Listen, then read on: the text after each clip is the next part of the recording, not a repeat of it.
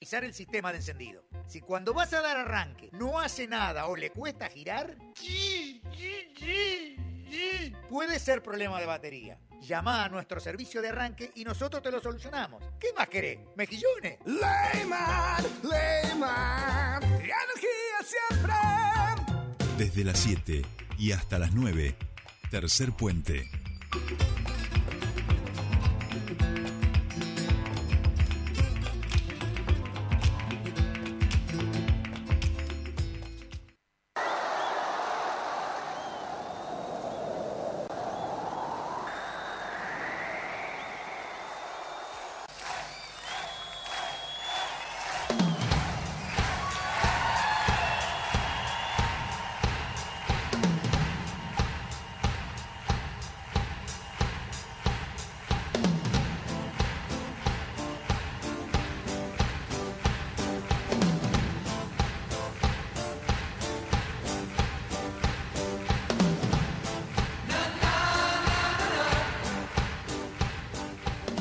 Bien, ya estamos aquí y lo recibimos a nuestro querido Juan Ignacio Paja, que ya nos está escuchando desde la fresca Buenos Aires. Juan y querido, muy buenos días, ¿cómo estamos? Bienvenido a tu espacio.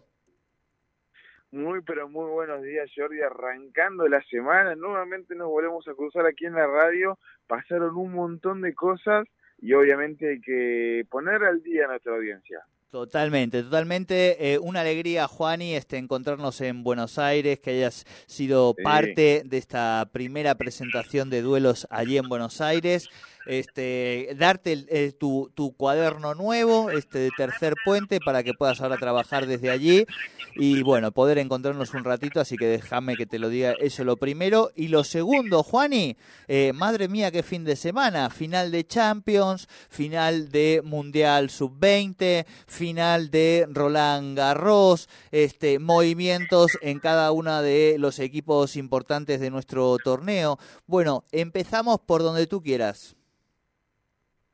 Sí, exactamente, exactamente.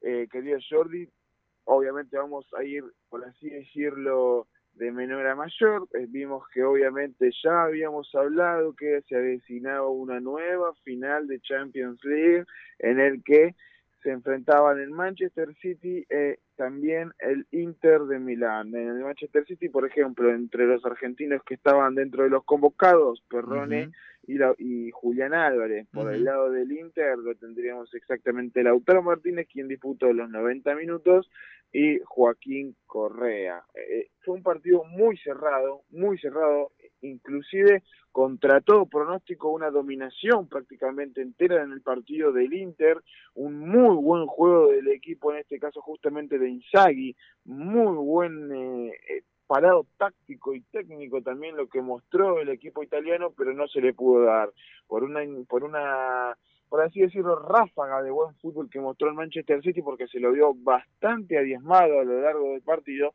termina ganándolo con un gol de Rodri, compatriota tuyo, querido Jordi, en este caso, 1 a 0 termina ganando el Manchester City y Guardiola logra otro triplete, el primer técnico en la historia en lograrlo con dos clubes distintos. Totalmente, totalmente eh, partidazo, eh, triplete, primera Champions del Manchester City y un Guardiola que se consolida eh, tanto en los números como en el tipo de juego, sin lugar a dudas en el principal director técnico de las últimas décadas este, y de los principales cambios que viene teniendo el fútbol en Europa y también a lo largo del mundo. Sí, sí, hay, la, la realidad es que hay muy pocos entrenadores que hoy puedan pararse frente a Guardiola y obviamente mostrar su palmarés. Recordemos, Guardiola es uno de los técnicos más ganadores del mundo, obviamente está a la altura de Ferguson, a la altura en este caso justamente de Ancelotti, técnicos de alto calibre que han marcado época en el fútbol y sin lugar a dudas Pep Guardiola ha cambiado para bien el fútbol moderno. Totalmente, totalmente. Este, y bueno, quienes lo, lo han logrado disfrutar mucho más siendo protagonistas de las hinchadas que le ha tocado dirigir, este, muchísimo mejor. Ahora suponemos que irá por el récord este, de Ancelotti, que es el que tiene más Champions, 4-2 con cada equipo. Este, y bueno, sin lugar a dudas, eh, entra en la historia del Manchester City como gran protagonista, Rodrigo también como gran protagonista y ahora habrá que ver que, cómo se terminan de configurar las piezas, eh, pero bueno, eso ya será la temporada que viene. Culmina, vamos a decir, Juani, eh, esta temporada que, que ha sido tan anómala por tener en el medio el Mundial, ¿no? Sí, sí, sin lugar a dudas, una temporada que pareció eterna, pero la verdad es que eh, duró básicamente lo mismo que siempre salvo para algunos equipos, como en este caso tanto el Manchester City como el Inter de Milán, que han disputado hasta el último encuentro de la temporada, ha sido igual de larga que de costumbre, pero bien como vos lo decís, Jordi, al tener un mundial en el medio, muchas fechas FIFA, también obviamente parates por, eh, por obviamente vacaciones, como siempre se le pueden dar a los futbolistas, también lo que pasó con Cristiano Ronaldo, lo que pasó con Messi, entonces no no no pareció una temporada normal en este caso, más es más anormal que normal en este momento. Lo que sí, déjame decirte Jordi que al salir campeón en Manchester City lo clasifica automáticamente a disputar la final de la Supercopa Europea frente al Sevilla. Recordemos que le ganó por penales a la Roma de Dybala en la Europa League en este caso y el miércoles 18 de agosto 16 de agosto, perdón, en este caso, en Atenas se enfrentarán en la Supercopa de Europa. La próxima Champions será la primera sin Messi ni sin Ronaldo después de 20 años. Fa, qué dato. Eh. El fin este, de una era, sin lugar a dudas, que nos ha hecho muy, muy, muy felices este, con este deporte que, que tanto, que tanto nos gusta y nos convoca. Bien, Juani, pero decíamos que ha sido un fin de semana plagado de finales importantes. Ha, Hemos visto también consagrarse, eh, cosa que me da muchísima felicidad, a el Uruguay, a la celeste campeona del mundo por primera vez en su historia sub-20. Exactamente, por primera vez en la historia Uruguay le ganó a Italia, pero es lo final de ese domingo 11, ayer mismo, porque se estuvo disputando en el mismo estadio, más por la tarde, a las 14.30 horas para ser más específico, el tercer y cuarto puesto de ese mundial. Israel, siendo la primera participación en este mundial, llegó a semifinales, es cierto, perdió contra Uruguay, pero le ganó a Corea del Sur y quedó como tercer puesto de su primera participación en un mundial sub-20, en este caso. Ahora sí, a las 18 horas se disputaba la final de Uruguay-Italia allí, en el único de La Plata, en el único Diego Armando Maradona, como le pusieron desde que falleció el 10, en este caso justamente. Por ahora le termina ganando en este momento la primera final que disputaban entre ambos en un Mundial Sub-20 y la primera, eh, obviamente, Copa para Uruguay. En este caso le ganó 1 a 0, es cierto hubo fallos arbitrales mal para en este caso Italia, hubo un expulsado que tendría, tendría que haber sido expulsado, lo lunaron por el VAR en este caso, terminó jugando Italia con 11 cuando tendría que haber jugado con 10.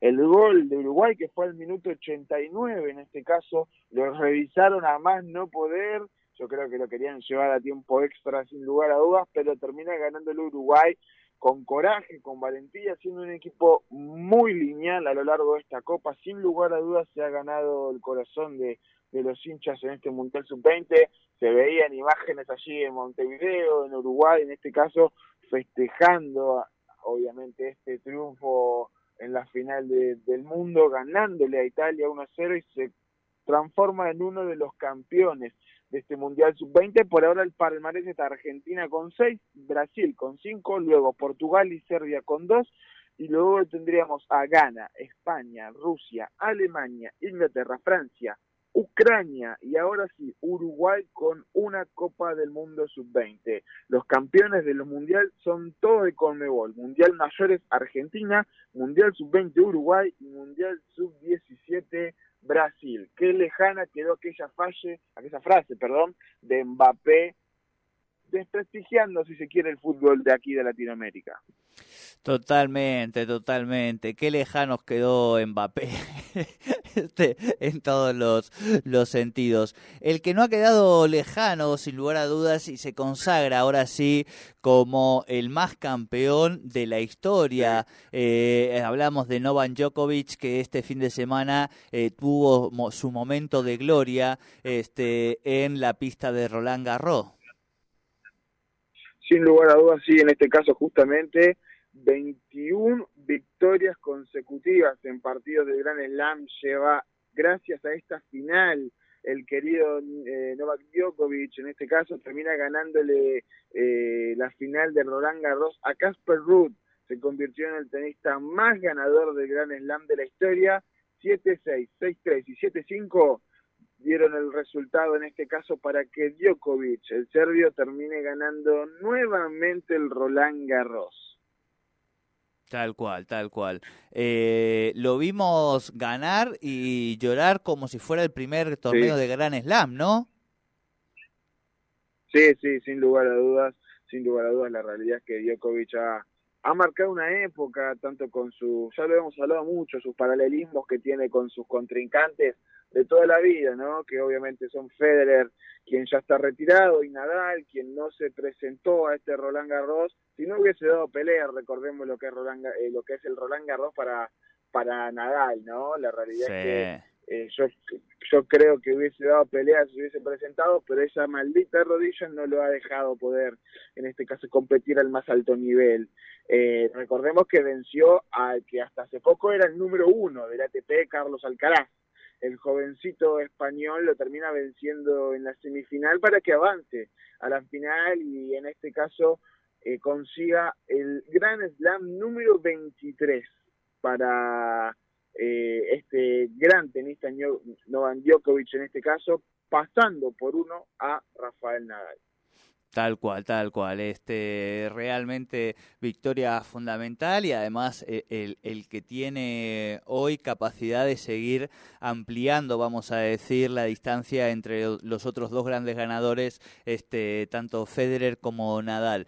Eh, Juani querido, no quiero dejar de que pasemos por China porque allí está la escaloneta, una escaloneta este, que se encuentra en sus últimos partidos antes de que los jugadores se tomen vacaciones y en el caso de su gran capitán, de Lionel Messi, con un destino ya eh, signado que lo va a traer un poquito más cerca de casa de la Argentina, pero que todavía este, lo mantiene eh, en el otro lado, vamos a decir, de, en el otro hemisferio, este, y una decisión que lo acerca más a la felicidad o a quien ya llega a una edad habiéndolo ganado absolutamente todo y quiere privilegiar otras cosas en su vida, ¿no?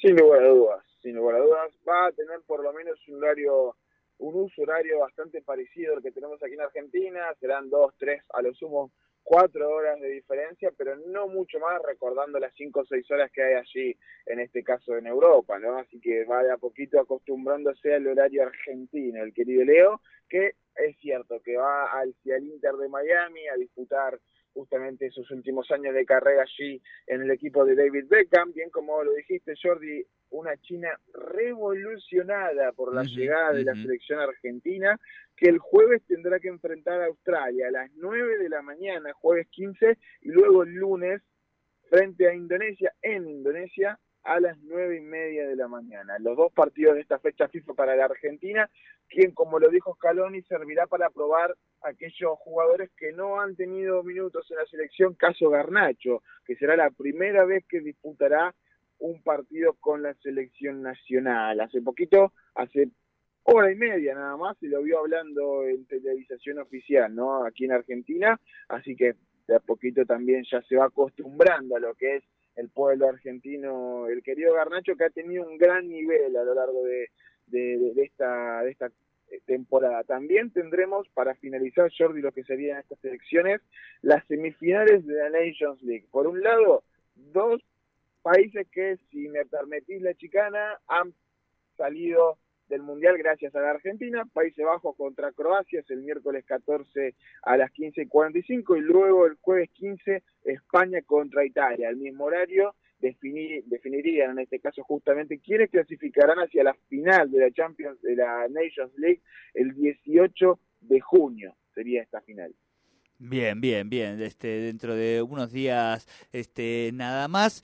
Bien, Juani, eh, ¿qué nos ha quedado en el tintero? ¿Qué se viene? aquí? ¿Cuándo son los partidos de estos amistosos? Eh, ¿Cómo seguirlos? ¿En, ¿En qué horario? ¿Quién los retransmite? Bueno, estas cositas mínimas que nos quedan. Sí, no, obviamente los partidos en Argentina, estos amistosos contra Australia, sería el jueves 15, en este caso justamente a las 9 de la mañana lo retransmitiría tanto televisión pública como también Teis Sports. Y obviamente el lunes 19 en Indonesia contra la selección local sería justamente las nueve y media de la mañana, horario argentino, lo transmitirían las mismas emisoras en este caso. Para hablar un poco de lo que se viene este mismo fin de semana, el 21 de junio tendríamos en este caso eh, lo que queda del partido entre River y Defensa y Justicia, recordemos lo que pasó con el hincha fallecido en el estadio de River, sería eh, obviamente eh, lo que quedaría ¿no? de ese partido que era un poco más de un tiempo y medio. Tal cual, tal cual. Este, bien, Juan y querido, qué lindo fin de semana que hemos pasado este deportivo eh, y qué lindo ser contemporáneos no solo de un jugador como como Novan Djokovic, vamos a decir, sino por sobre todas las cosas de nuestro gran capitán, que ahora este nos va a obligar a, incorporar una nueva liga en nuestro análisis eh, y dos horitas más que no teníamos pensadas en un torneo al que de vez en cuando, muy de vez en cuando, uno le prestaba un poquito de atención, ¿no? Yo particularmente lo veía, lo veía No, pero vos sos un enfermo.